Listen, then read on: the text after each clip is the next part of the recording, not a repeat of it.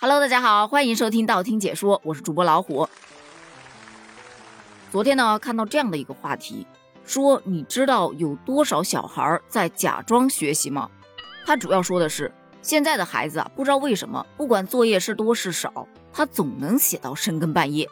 北京大学的一个教育学教授就表示，很多孩子啊，你是看起来他在学习，其实他是在假装学习，看起来在写作业，实际上是在消极的反抗。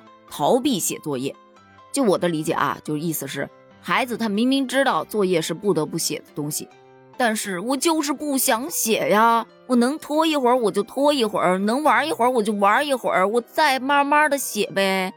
那急的是谁呢？急的是家长啊。咱们举个例子啊，其实这跟上班是一样一样的，多少成年人在假装工作呢？明明你看他是在嗯好认真的工作啊。其实也是在摸鱼啊，同样他知道这个工作必须得做，但是也是心理抵抗，不想做呀，能拖一会儿是一会儿啊。看到这种状态，老板急得要死啊，这不是一模一样吗？不过唯一的区别就是老板可以炒鱿鱼，而家长你不能炒孩子啊。但其实作为一个过来人啊，谁不都是从孩子长起来的吗？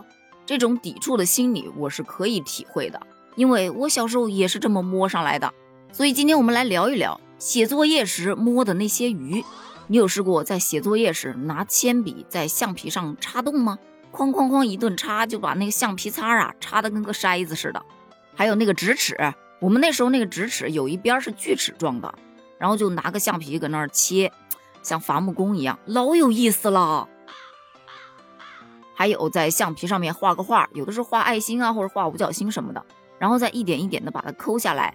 再用你的笔在上面涂上颜色，往纸上面一摁，橡皮印章就做好了。玩完了橡皮，再来玩笔。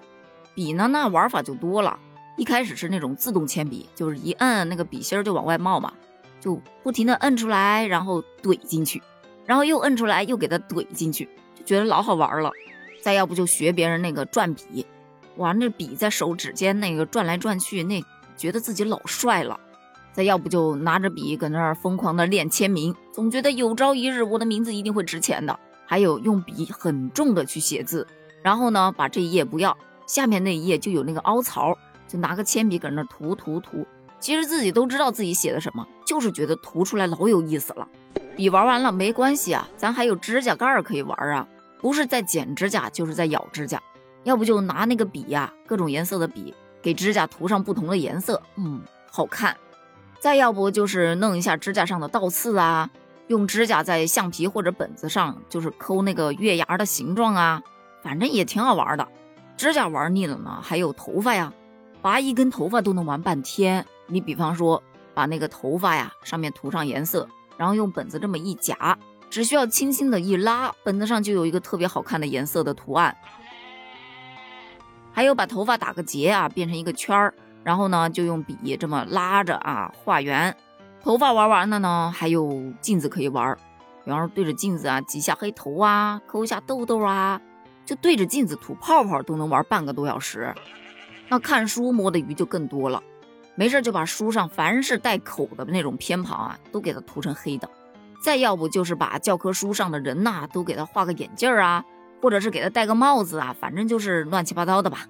你要说正儿八经的写呢，其实也有，不过写的就不是作业，有的时候写点小纸条啊，或者抄一下歌词啊，那这都是没有家长盯着的情况。如果有家长盯着，那就不一样了。坐在书桌前，十分钟我可以上八次厕所，那看起来呢，好像是在思考问题的答案。嗯，这题怎么这么难呢？但其实就是在发呆。说白了就是磨磨蹭蹭、磨磨唧唧，除了做作业，其他的事情都在认真的做。只要不干正事儿，可以想出各种各样的摸鱼方式。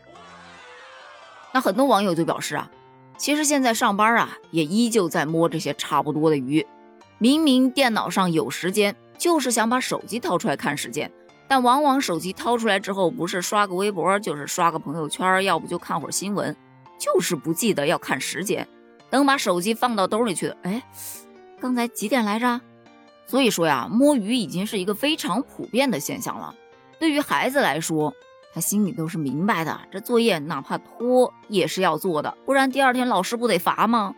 不会真有人到现在还在用作业掉到家里了这样一个借口吧？因为现在的老师他也是从那个时候成长起来的。但凡有学生表示作业掉家里了，要么老师会让他回家拿，要么就让家长给送过来。所以这招已经不管用了，朋友们，我决定从今天开始不管我孩子的作业了，让他自己写吧，写到几点是几点。你早点写完，你可以早点玩；你写不完，你就慢慢磨呗。熬两天，他大概就知道问题的严重性了。我准备以身试法了，大家多多期待一下吧。如果效果不错，再来跟大家汇报哦。关于这件事儿，你怎么看？评论区见哦，拜拜。